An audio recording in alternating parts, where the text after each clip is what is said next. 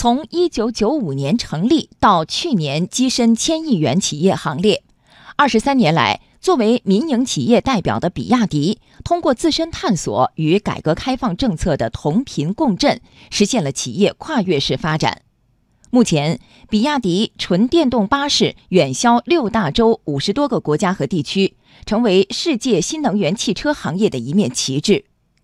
系列报道庆祝改革开放四十周年“百城百县百企”调研行，今天播出。比亚迪为世界绿色出行提供中国的解决方案下篇，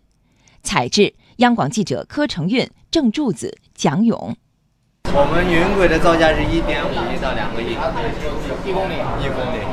地铁的五分之一，地铁在八到十个亿。在位于深圳坪山的比亚迪园区内，工作人员正在给比亚迪云轨体验者进行技术讲解。工作人员介绍，作为轨道交通的一种，云轨采用单轨技术，不仅稳定性高，而且最高时速可以达到一百二十公里。在园区体验完云轨之后，很多人恍然大悟。比亚迪不仅是一家电池和汽车生产商，还是一家为城市提供立体化绿色出行方案的综合供应商。据了解，为解决城市空气污染和交通拥堵问题，比亚迪近年来一方面大力推进公交巴士和出租车的纯电动化，另一方面花大力气攻克云轨技术。比亚迪组建了一千多人的研发团队，历时五年，累计投入五十亿元，成功研发出云轨。作为中小运力的轨道交通，云轨不仅造价远低于地铁，建设周期也仅为地铁的三分之一，而且具有很强的地形适应能力，可以从城市建筑群中穿过。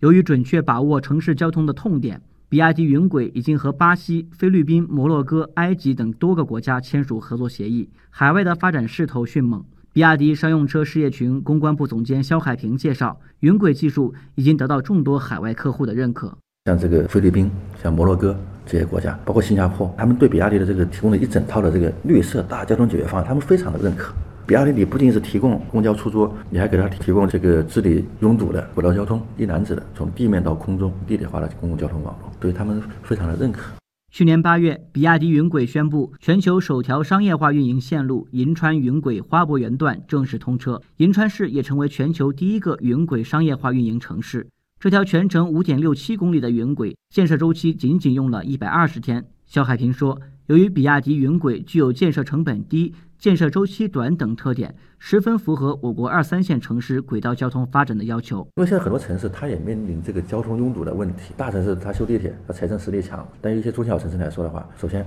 它修地铁修不起，第二即使修得起，运营不起。”第三，就是运营得起，它也没有那么大的客流量，所以这种中小运营量最适合目前一些二三线城市或三四线城市这种它的这种交通发展需求了。肖海平说，比亚迪不仅要做产品和技术的提供者，还要为全世界绿色出行提供中国的解决方案。从早期的我们提供产品、提供技术，中期我们提供解决方案，到现在我们给他提供标准，甚至提供整个城市绿色交通发展的战略，这个就代表了。咱们的中国方案也展现了中国智慧。中国应该说有能力为人类的这些城市的交通拥堵、城市的空气污染提供我们中国的解方案，展现我们中国的智慧。